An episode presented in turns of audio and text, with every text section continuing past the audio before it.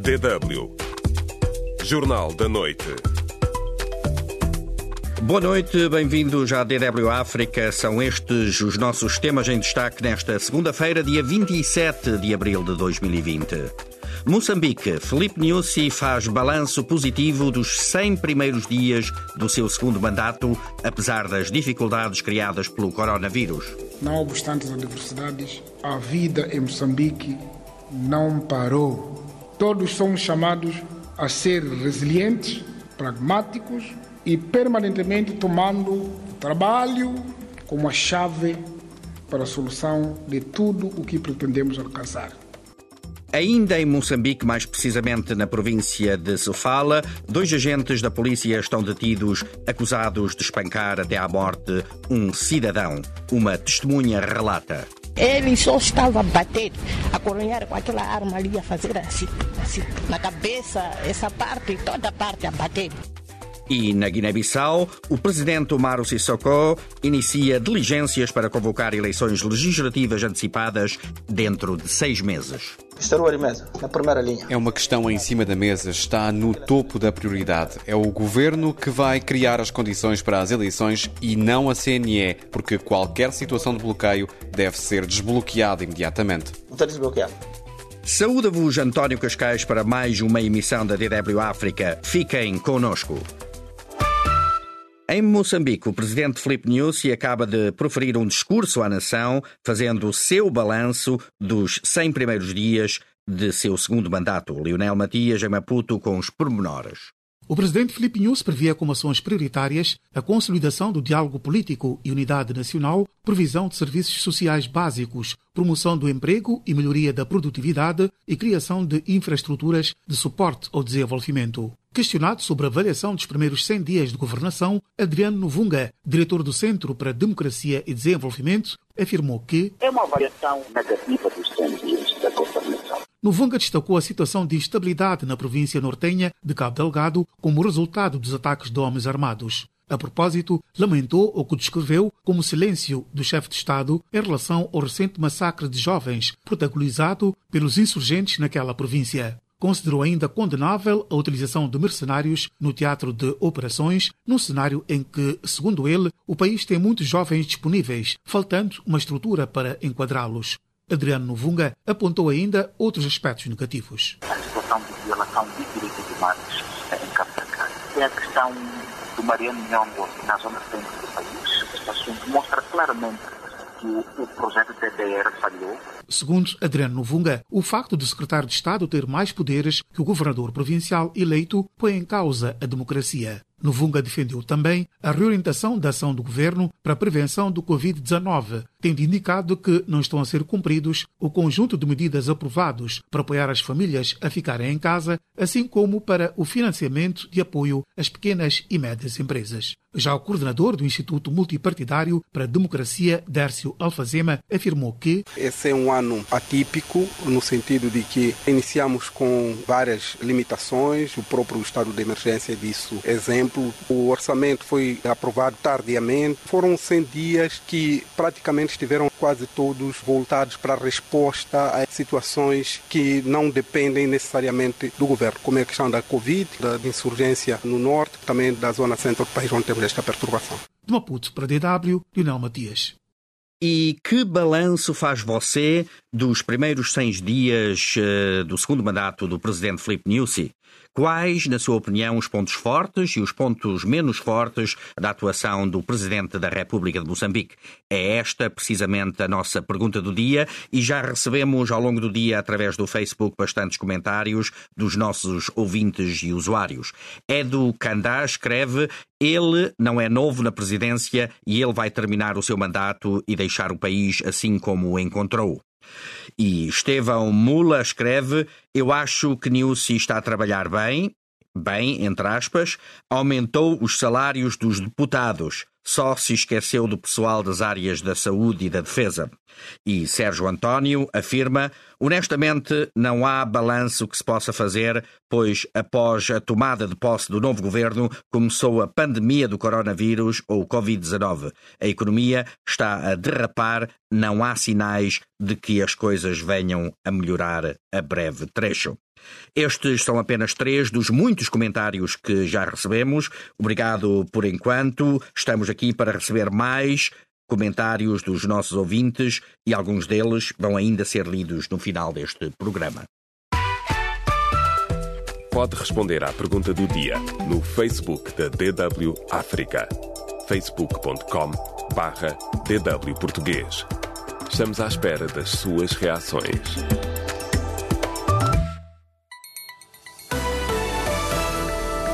DW Notícias. A Comunidade dos Países de Língua Portuguesa, CPLP, afirmou hoje que registrou a deliberação da Comunidade Económica dos Estados da África Ocidental de reconhecer Umaru Sissoko Embalo como presidente daquele país da CPLP, sublinhando a urgência de uma investidura formal. Em Moçambique, o Suf Momad, presidente da Renamo, principal partido da oposição, acusou hoje as forças de defesa e segurança de se aproveitarem do combate à Covid-19 para cometerem atos de violência contra a população e opositores. Ainda em Moçambique, o mandatário da Renamo em Sofala, Ernesto Angelino, anunciou hoje que vai abandonar o partido juntamente com outros 52 elementos para se juntar à Frelimo, alegando falta de democracia na principal força de oposição. E em Cabo Verde, os cidadãos das ilhas sem casos de infecção pelo novo coronavírus mostraram-se hoje aliviados por deixarem de estar obrigados ao confinamento domiciliar, determinado pelo estado de emergência mas prometeram continuar a cumprir as restantes medidas de combate à doença. A Ilha do Sal é uma das eh, seis habitadas do arquipélago cabo-verdiano sem casos de Covid-19, a par de Santo Antão, São Nicolau, Maio, Fogo e Brava. São Tomé e Príncipe recebeu hoje dois ventiladores e 18 mil materiais de recolha de amostras e fatos de proteção individual doados pelo grupo chinês Alibaba para o combate à Covid-19, anunciou fonte da Organização Mundial de Saúde, OMS. E em Angola, os Ministérios dos Transportes e das Finanças estão a trabalhar para a criação de um fundo de investimento para o desenvolvimento de infraestruturas. O Ministro dos Transportes disse ainda hoje em Luanda, que está a analisar o apoio que será necessário prestar à TAG, a Transportadora Aérea Nacional, juntamente com o Ministério das Finanças e o Executivo. DW Deutsche Welle. E na província de Sofala, no centro de Moçambique, dois agentes da polícia estão detidos, acusados de espancar até à morte um cidadão de 44 anos de idade durante uma discussão sobre o cumprimento das regras de distanciamento social durante o estado de emergência. A polícia repudia o assassinato, mas o partido MDM diz que este não é um caso único. Arsénio Sebastião. O cidadão Abdul Er teria sido morto ao intervir num confronto entre agentes da polícia e um grupo de adolescentes que jogava futebol num campo situado na zona suburbana da Munhava, na cidade da Beira. Segundo os familiares, o homem de 44 anos de idade era familiar de alguns dos adolescentes e terá intervido depois de os agentes da polícia terem agredido os jovens por não estarem a respeitar as regras de distanciamento social. Uma testemunha conta em anonimato que Nós, senhoras, que nós nascemos também, começamos a gritar, deixa lá essa pessoa, porque a pessoa não estava a reagir. Não tinha força para reagir, ele só estava a bater, a coronhar com aquela arma ali, a fazer assim, assim, na cabeça, essa parte, toda a parte a bater, nós a gritar. Outro cidadão que pediu igualmente o anonimato diz que trata-se de um caso grave de abuso de poder. O que eles deviam fazer era prender, levar para a esquadra e não dar pancadas até a morte. Agora perdemos uma pessoa. O que vai ser? O que queremos é só justiça. Dois agentes foram detidos no final de semana depois de a polícia ter aberto um inquérito. A Polícia da República de Moçambique, através do seu porta-voz Orlando Mudumani, repudia as atitudes dos colegas e avança que eles respondem aos processos disciplinares e criminais e poderão ser expulsos da corporação. O Comando-Geral da Polícia da República de Moçambique repudia e condena veementemente as atitudes criminosas de alguns agentes de forma flagrante desrespeito respeitam a lei, a ética e a deontologia profissional da corporação. Outro sim, lamenta profundamente a morte daquele cidadão e endereça as mais sentidas condolências à família enlutada. Até agora, o Movimento Democrático de Moçambique, MDM, foi o único partido a reagir ao sucedido. A terceira maior força política do país lamentou a ação dos agentes, que classificou como um crime de homicídio voluntário qualificado. Adelino Muxanga, delegado político provincial do MDM, exige a justiça. Perante esta situação de uma autêntica violação dos direitos humanos, exigimos que seja feita a justiça, considerando-se de que é um crime de homicídio voluntário qualificado. O MDM denuncia também atrocidades noutros pontos da província de Sofala. Existem casos que quase semelhantes que ocorrem pela província toda a citar como exemplo em Nhamatanda, quando forem 20 ou 21 horas, nenhum cidadão deve circular quando interceptados são severamente espancados ou chambuqueados, sem no mínimo perceber o motivo da sua presença no local. Arsênio Sebastião, DW África, Cidade da Beira. E vamos agora à Guiné-Bissau, onde o presidente Umaru Sissoko Embaló inicia diligências para convocar eleições legislativas antecipadas dentro de seis meses. Braima Darama faz o ponto da situação. O debate está lançado na Guiné-Bissau e tudo indica que o país está a caminho da sua quarta votação em menos de dois anos. A CDAO recomenda que se forme um novo governo até dia 22 de maio. No entanto, o presidente guineense Umar Sissoko Embalo continua determinado com a sua intenção de dissolver o parlamento e convocar novas eleições legislativas. Arimesa, na primeira linha. O governo que está condição e que a CNE. É uma questão em cima da mesa, está no topo da prioridade. É o governo que vai criar as condições para as eleições e não a CNE. A CNE recebe todo o apoio para organizar eleições, mas tudo está na primeira linha da minha consideração, porque qualquer situação de bloqueio deve ser desbloqueada imediatamente.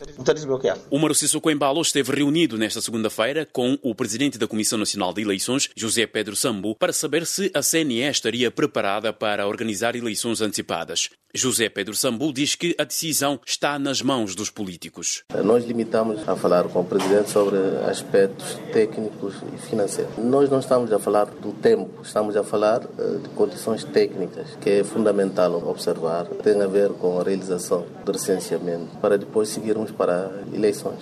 De resto, compete ao presidente da República decidir.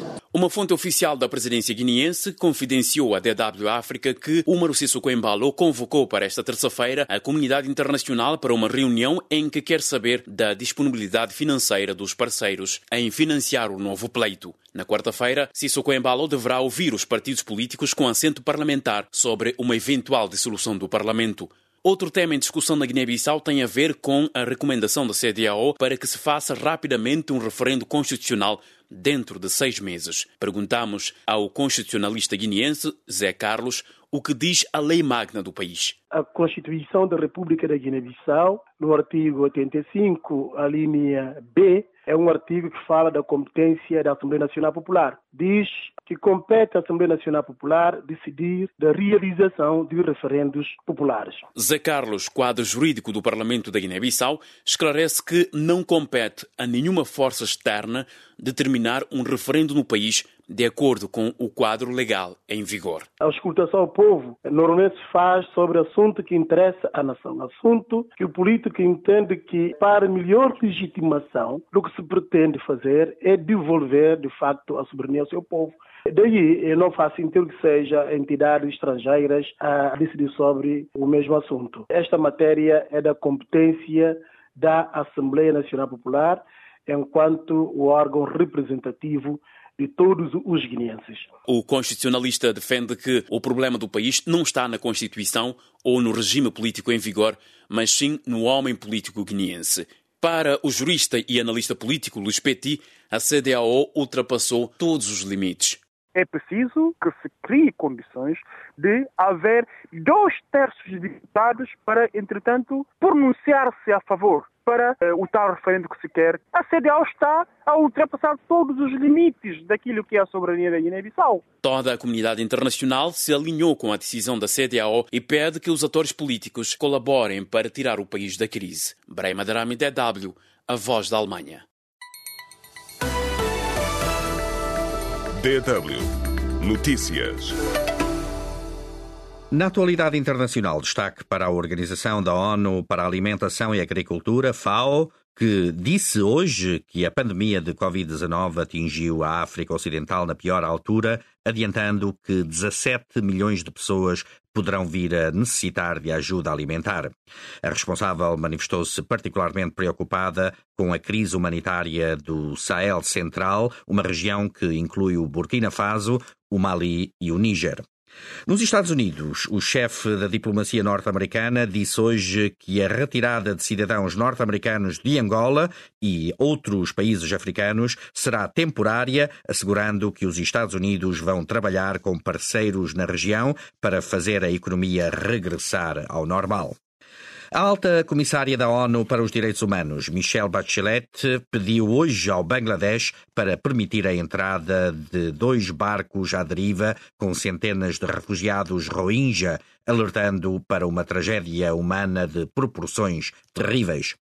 E na Coreia do Norte, o mistério em torno do estado de saúde do líder Kim Jong-un está a expor a incerteza sobre a linha de sucessão no país, onde a família Kim se mantém no poder há 70 anos. O governo da Coreia do Sul tem afastado os rumores de que Kim Jong-un esteja doente, mas sem esclarecer o motivo para a sua longa ausência.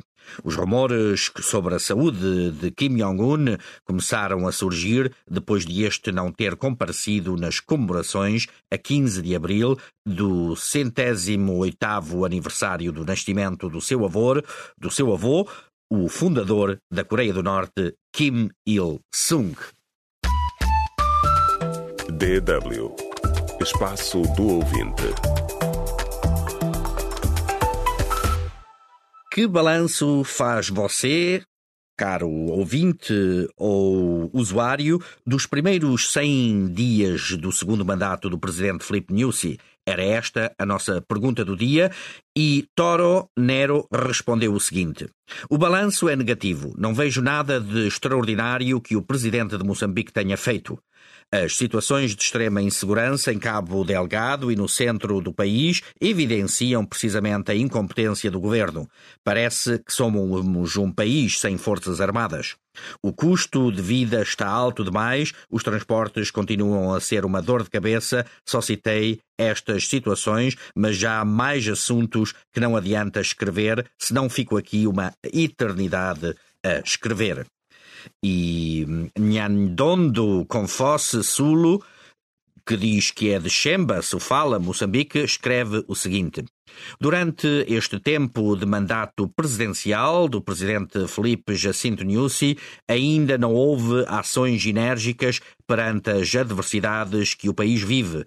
Casos como os de Cabo Delgado, casos de coronavírus, etc, etc, etc.